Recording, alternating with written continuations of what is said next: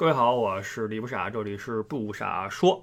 呃，周日早八点好。然后今儿是二零二二年五月一号啊，在此先祝各位听友们五一国际劳动节快乐。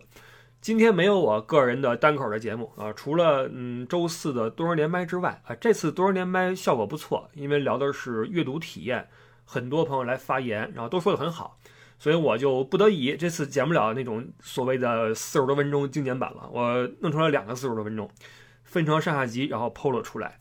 呃，尽可能的保留一些各位的感想，那么也会有很多的删减啊，因为我们聊了三小时四十五分钟，没办法了，我必须要对半删，所以没有选进来的朋友们就是不好意思了啊，因为篇幅有限，加上可能是因为，比如说您那块的音质不好呀，我就给舍弃了哈，就是这样。呃，然后除了这两期的多少连麦之外呢，这一期你听到的这一期是我跟一个朋友做的一个连线。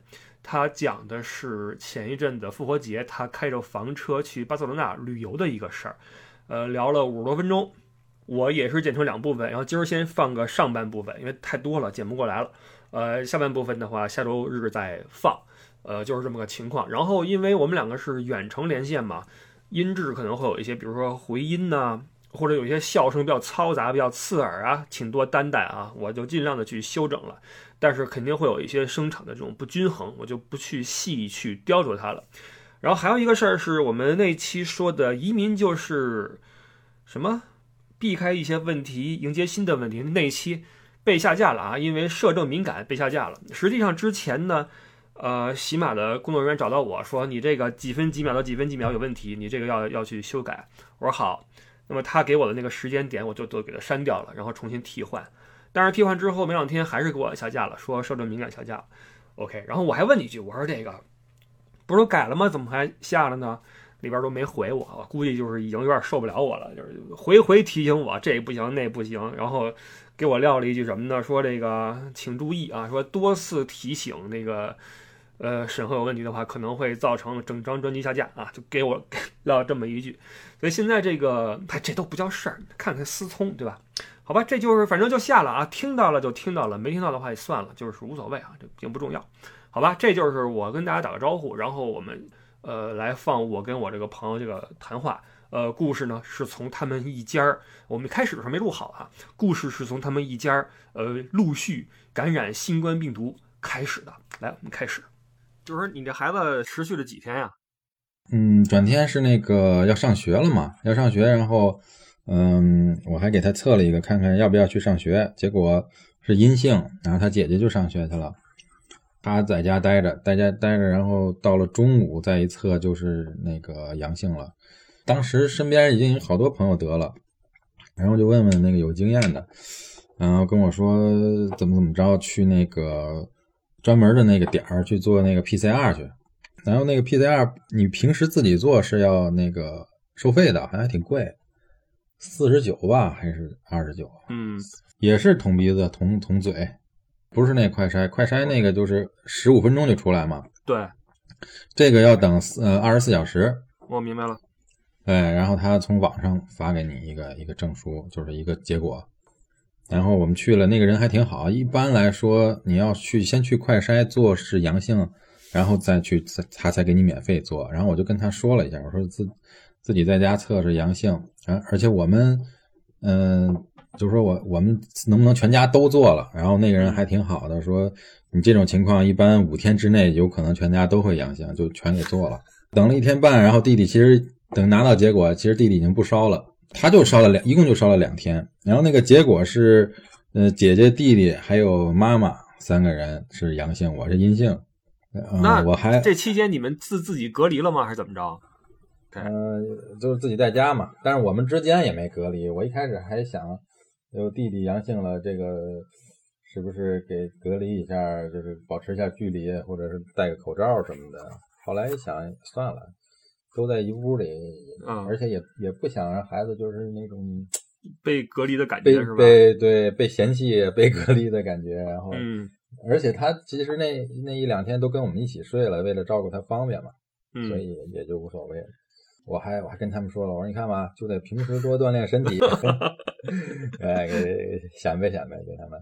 我说你看这抵抗力强就没事儿，而且小孩儿他就是说好的特别快，或者是说他比如说三十七八度对他来说没有任何影响，就是还该玩玩，该吃吃，只要不超过三十八度五、三十九度，他就一点事儿没有。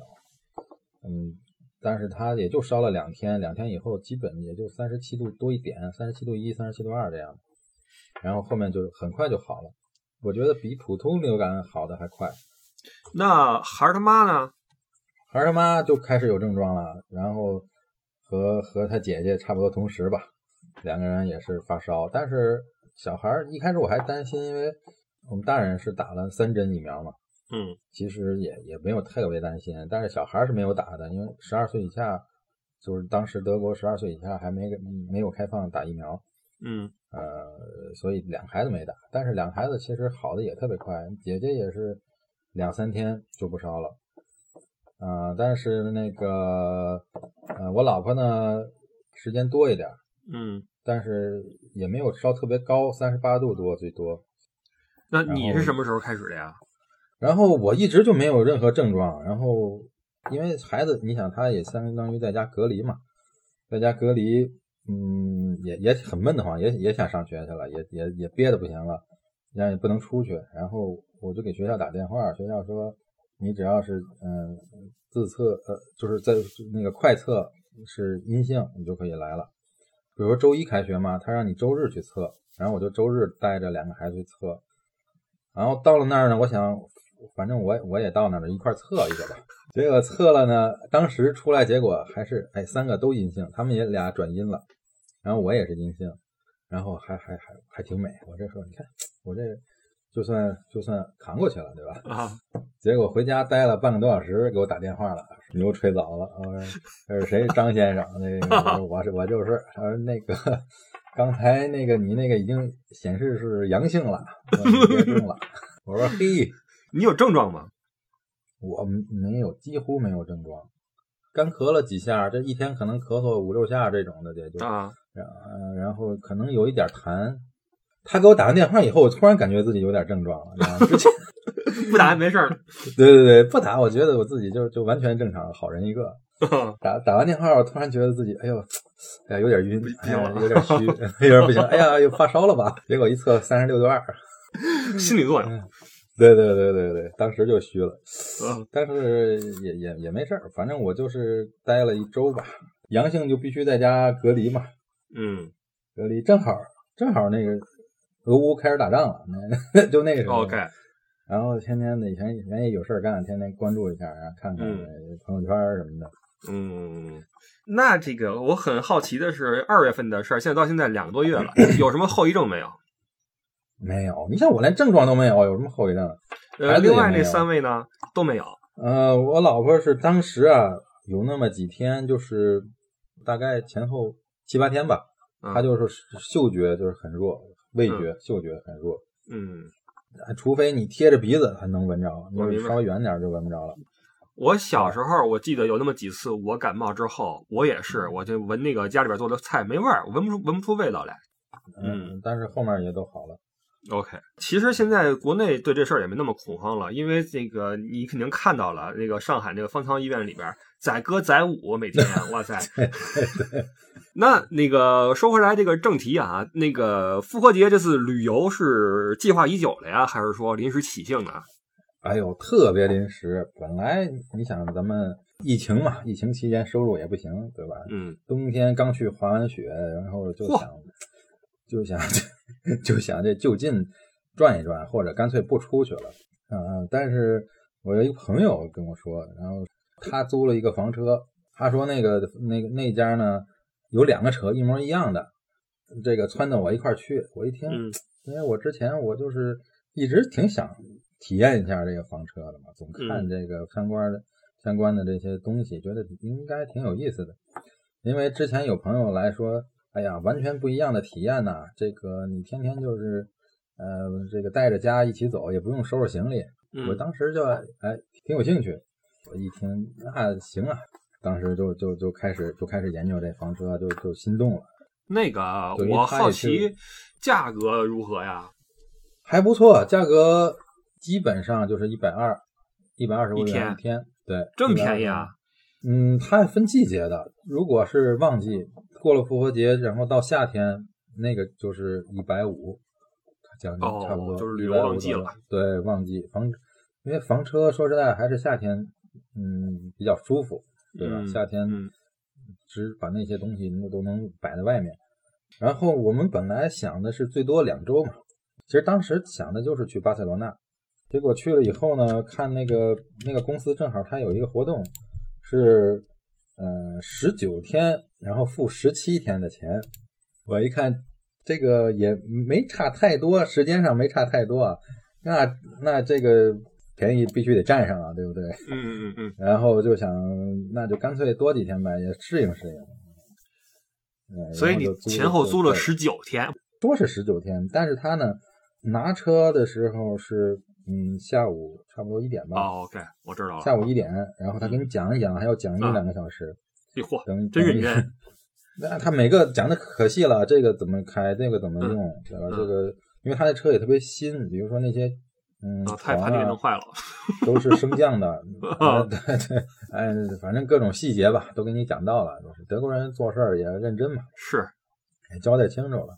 啊，而且哪给了你哪些东西，哪些东西你得，就是有一个列表嘛，你到时候还回来还得是这样的，对吧？嗯所以这交交代了一一两个小时，然后还车呢，他是八点到九点之间，等于那一天就就是一大早就给了。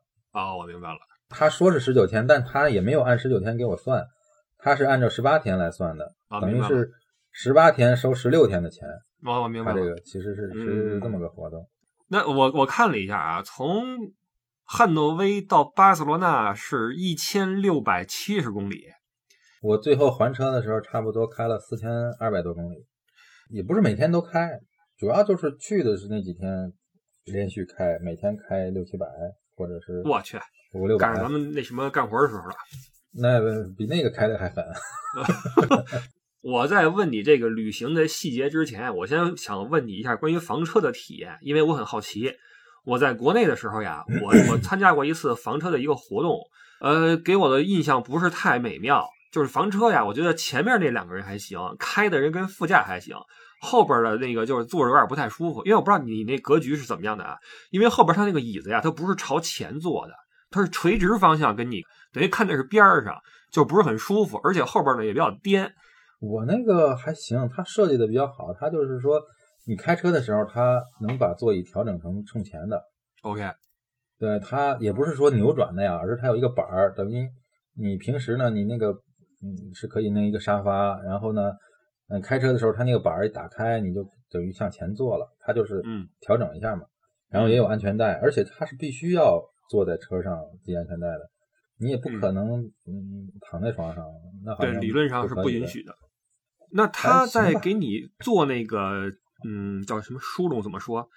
那个呃，培训是吧？培训，对，这么说吧，比如说你要你要给我一房车让我去度假去，我有点含糊，因为那些东西太复杂，就尤其是什么呢？尤其是那个那个煤气灶那块儿连着气儿，然后怎么打火，完了这些，我觉得我那次活动哈，大家在外边围成一个圈儿，搁那生火造饭。哇塞，有一个煤气管没接好，它底下那块儿从那个接口那块儿往外喷火呀，呼呼呼喷火，倍儿吓人，你知道吧？你这够吓人的，听着。对呀、你们是怎么解决这个问题啊？还好，它这个很简单啊，就跟在家里一样。其实，它那有一个阀儿嘛，你他说你开车的时候不要开，就是开车的时候一定把关上，就是啊、保险起见嘛，就是万一有碰撞，嗯，不至于出什么火灾。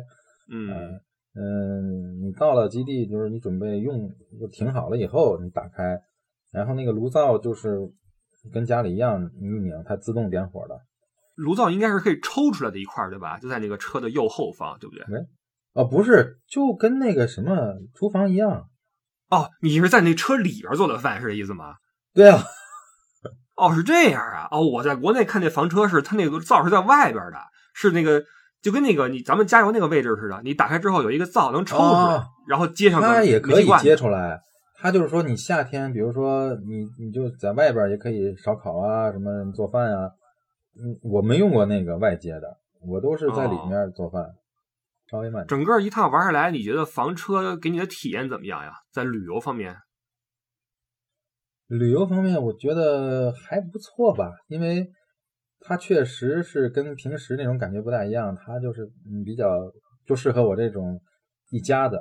啊，你你要是说跟朋友什么的，就还是不大适合啊，一定要自己一家。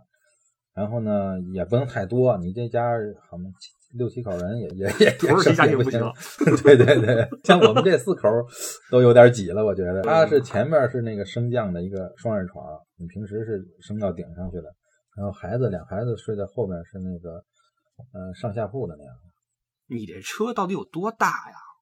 三米一高，两米三五宽，七点三米长。哦，那也是挺长的，因为我看那个车呀，它那个床还能往外伸呢。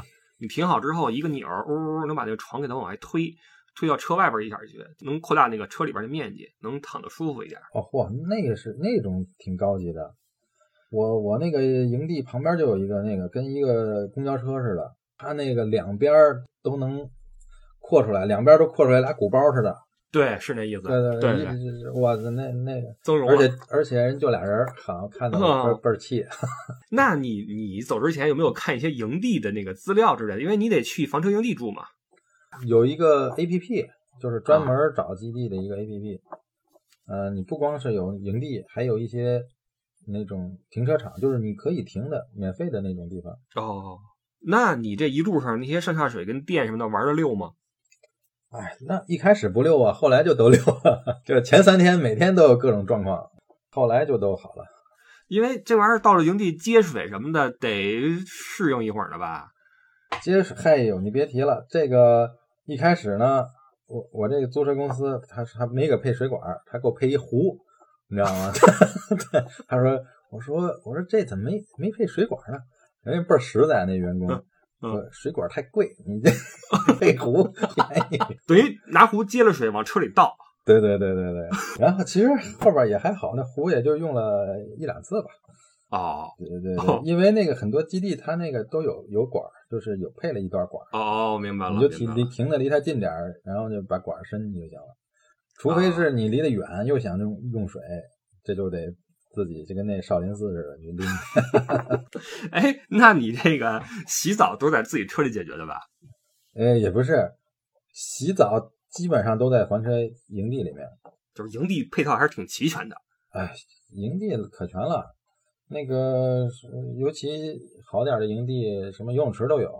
嚯，因为这是比较成熟的了。因为在国内啊，呃，这样 A P P 也有，但是它指出来，它告诉你的那些营地呢，有些可能都口都封了，有些进去之后没地儿。它这个也分，我跟你说，它这营地也分两星、三星、四星、五星，就跟那酒店一样。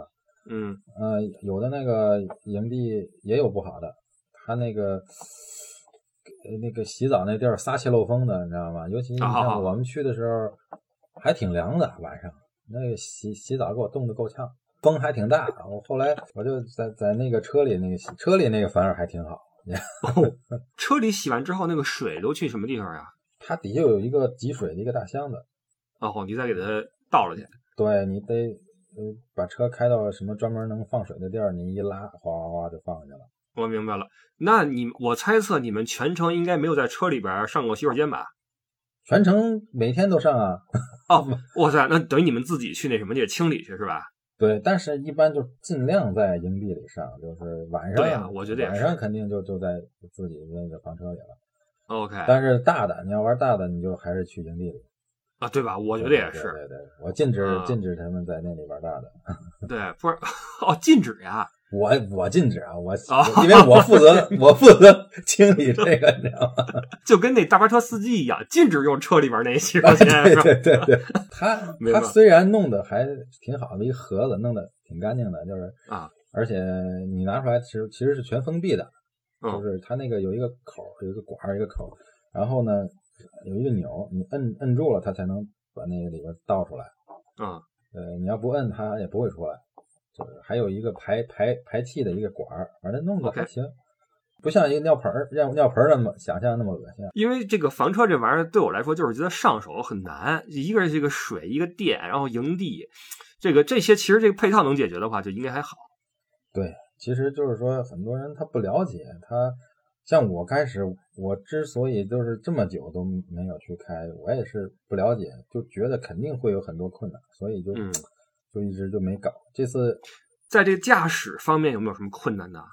哎呦，驾驶，我说还是得小心，尤其是对你像我之前开那个车，就那个 V，奔驰的那 V 系列吧，那个车就是比正常车肯定就大一点了，所以我开，我一开始觉得还挺有自信的吧，说也没打太多，但真正开上那车还真的，你得注意它的限高，很多地方，你你你你要不看，你就真过不去了，你还得往回嗯倒，那就麻烦了。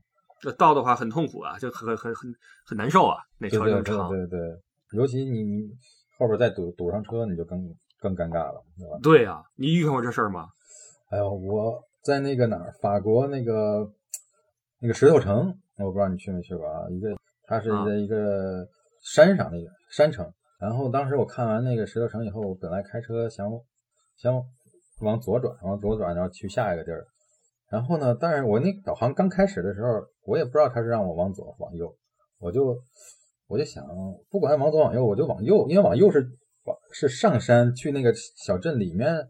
我想我去开车进去看看，因为我当时只是在外面拍照嘛，嗯嗯嗯，然后我就干脆就往就不管了。结果果然是那个导航让我往左走，但是其实我往右了。往右了以后呢，他又当然又给我重新规划路线了，然后我继续往里开。哇，我就开山路嘛，开到山顶。他那个小镇镇中心，镇中心就在那个山顶，相当于一个还有一个一个教堂，前面有一个小广场。然后呢，没想到那天那儿有一个集市，你知道吗？啊都都摆上摊儿，支上棚子，也哎，他还让过，你知道吗？啊，他但是他那个摆的留的留出来那个路啊，就就特别窄了，你知道吧？哦，OK OK OK。然后我一开始法国本来就是法国那车就小，没错儿，而且那小镇又是山城，我 我一开始以为这导航给我指错了吧？这有路吗？我嗯，咔我都扎进去了，但是法国人特别热情，你知道吗？哦，OK，嗯啊，真的特别热情。然后一个老大爷，他冲我摆手，我我说我说我我是我那个什么，我想去一个一个小下一个小镇。他一句英英语也不会，对吧？我也我也不会法语。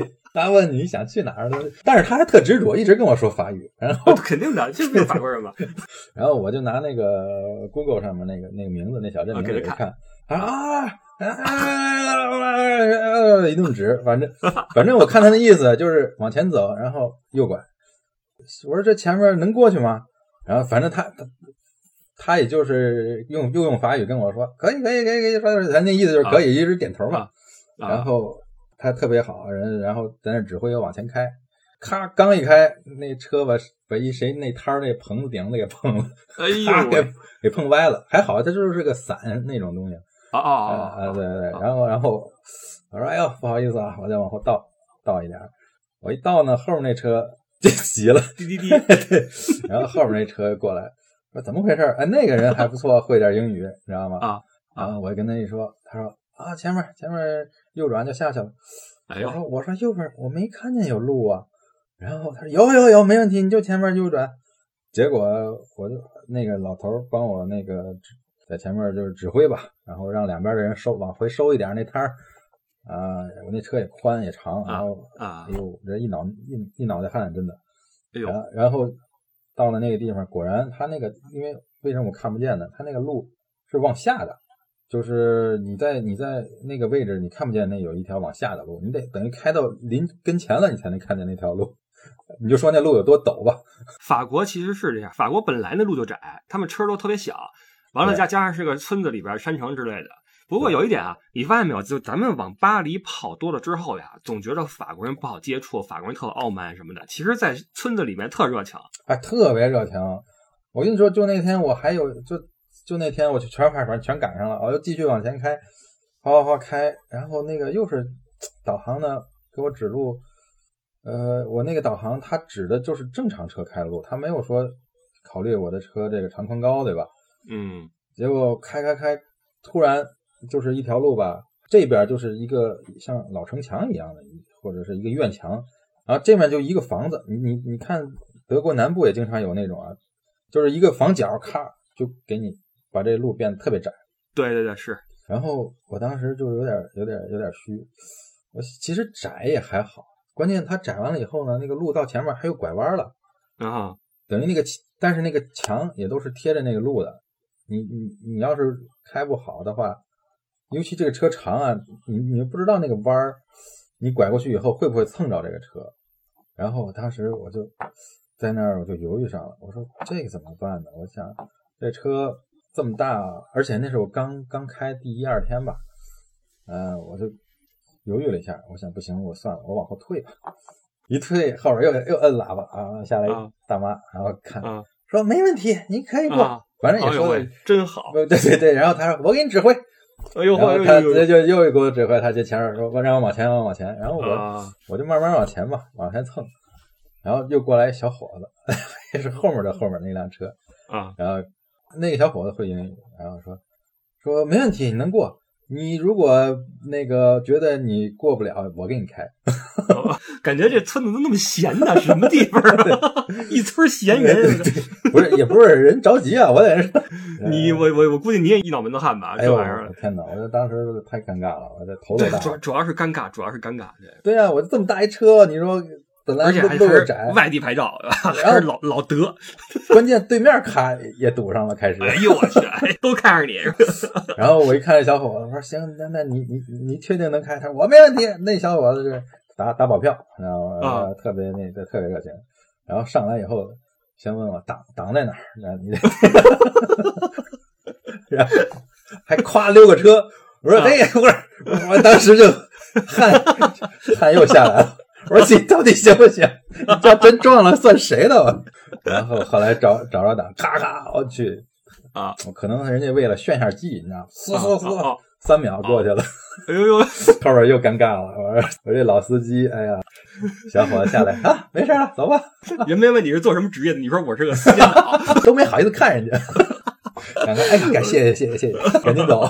法国人真热情，对，嗯，对，是这样的。法国只要不是巴黎，都还好。巴黎一热情，你该该怕了，马上把钱包捂住。我的听友都知道我是一巴黎黑，所以你看，不止我是巴黎黑，其实这这是一个常态，这都是下意识反应。到巴黎，谁 谁过来说话，我就下意识的得躲躲一躲，摸摸包，对，摸摸包，对我不不光摸包，我这是这拉锁都得摁住了。你你这一次等于说这个开车就前几天比较窘迫，后来就好了。对，刚开始也是也是不熟嘛，那车就是说哪些地方能过，哪些地方不能过，而且。一开始去的都是有点那种小镇啊，什么那种地方容易出现这种。后来也就都是开大路了，而且法国高速路特别贵嘛，法国差不多百公里得收你个十几二十块，差不多这意思。嗯嗯。所以而且开高速也容易困，我后来就就是那两天经常在底下开，但是在小路。对小路走路，所以遇见问题比较多，而且遇见最多的就是你也知道对吧？法国那转盘实在是能呃环岛对环对环环岛，哇能给你转晕了。我那孩子一开始一开始还数呢，一共最后数睡着了也没 也没数。那小路的话还好，因为他那小路应该也都是双车道的，不至于说你一个车把后边都堵上啊。对对对，但是呢，就是经常你不知道导航会给你指什么样的路，有这种事儿。但是后来也就还好了。你出去那个时候正是油价贵的时候吧？嗯，油价，但是油价最贵的那个时候已经开始往下走了啊。呃，我这一路开啊，就是感觉这油越来越便宜。哦，到了法国最便宜的时候，就柴油嘛，已经最便宜的一块八、一块七嘛。哦，那就行了，就看见一一打头的就算不错了。对对对对，啊，对。那你这车油耗都怎么样？它有一个平均油耗显示是十一点多吧。我那个沃尔沃那个叉 C 九零油耗也是十一，啊，所以这个车也觉得还行。这么说吧，房车油你觉得这个优点在什么地方？能说出几个来不？突出的优点啊，优点是，嗯，你不用，嗯，就是我说的比较自由嘛。你你你今天我比如说我开开，觉得这地儿好，哎，我就住这儿了，对吧？我或者我今天可能这个地儿我想多看点，就是尤其你很多地方你都没去过嘛，你也不知道这地儿要花多长时间。嗯，对吧？你要像嗯酒店的话，你你就是订好了，你今天就必须得赶过去，嗯，对吧？你就是比较死板，那个就是行程都定死了，相当于，或者是因为尤其是旺季的话，你你酒店你不提前订，你你你很有可能去了就没地儿住，对吧？除非是说你嗯无所谓的，不考虑价格，那就另说了啊。你要说要考虑性价比的话，那就说这个是一个优势。你甭说这个呃酒店了，你这个到了旺季，那个房车房车基地你都会满，你你也都嗯都会订不到的。还有一个优势就是说，嗯，你不用收拾行李了，对吧？对对对对对对，你早晨可以睡睡到自然醒，你你你就是刷刷洗漱一下，对吧？吃不吃早点都无所谓，你就就可以出发了。嗯，哎，晚上就也不用输入办理入住啊什么的，这这这个很方便，而且你你随时带着，等于是厨房、厕所，你你嗯这个都不用找了，对吧？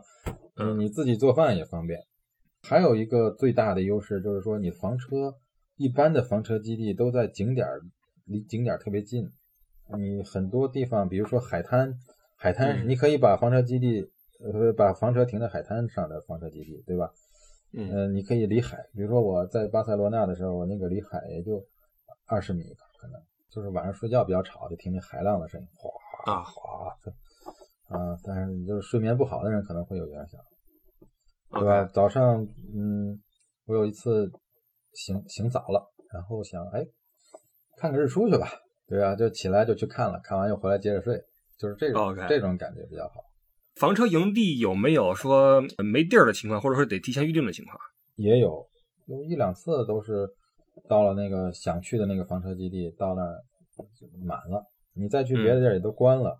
不，但是房车就这点好，你实在不行就找个地儿自己就就就住了，就睡了，就睡了。你嗯对对，我带了一个比较大的那种移动电源嘛，就是充电什么的，这些都没有问题。呃，明白其他的它都用可以人家做饭用煤气，暖气嗯也是用煤气，它那个冰箱也可以用煤气。那这一趟下来的开销，其实远比那个订酒店要低得多吧？也并没有，其实，但是你得嗯，你就看你住的那个地方的平均的酒店是什么价格了。你像巴塞罗那的，就是比较贵嘛，因为你房车差不多一天也得要一百三四的吧？但是你这个里边还 cover 了那个油费嘛？等于没有没有没有，没算油费。哦，是这样。对对对对对，等于说房车其实就是在体验上面比较不一样，但是在开销上面其实也没有省太多，是这意思吧？嗯，对，你都看你也是看你去哪儿。如果你这个巴塞罗那，它肯定就是贵了。但是巴塞罗那的房车体验对我来说是这一路上最不好的。知道为什么？因为呢，巴塞罗那最近的，就是离城市最近的这个房车基地，也要坐公共交通要五十分钟。哦呦我去！哎呦我去！他就是坐那个公交车嘛，啊，他在他那机场后面那块儿。那虽然那个地方很好啊，就是嗯，在海滩上面吧，相当于嗯离海滩很近，但是它到这个市中心的距离太远了。因为我主要还是想，就巴塞罗那，我也是是第一次去，嗯主要还想就是多在城市里转一转。我在那儿嗯住了一周吧，然后就是白天就去城里吃，城里玩儿，然后晚上哎呦，那那那可好吃了。对巴塞罗那确实，而且它口味跟中国人很像，而且中餐也也多，也比德国便宜。那边其实挺好的，一靠南边的纬度一靠南，什么都好了，生活也滋润了。哎，我跟你说，一过了阿尔卑斯山，阿尔卑斯山以南都好。哎，没错，南法也是，然后生活的滋味就出来了以北就那么回事儿。嗯对对对，天气也不一样了，那心情没错马上就好。尤其是你，你看你那汉诺威比我这还靠北，可能天气还更恶劣点儿。阿尔卑斯山以北都差不多，到汉堡就跟在那哪儿慕尼黑完全不一样。汉堡那风更大了，我感觉那地方就海近了，可能是。说说旅游，怎么想起来去巴塞罗那的呢？因为我觉得欧洲要玩的，就是最漂亮的地方，还就是地。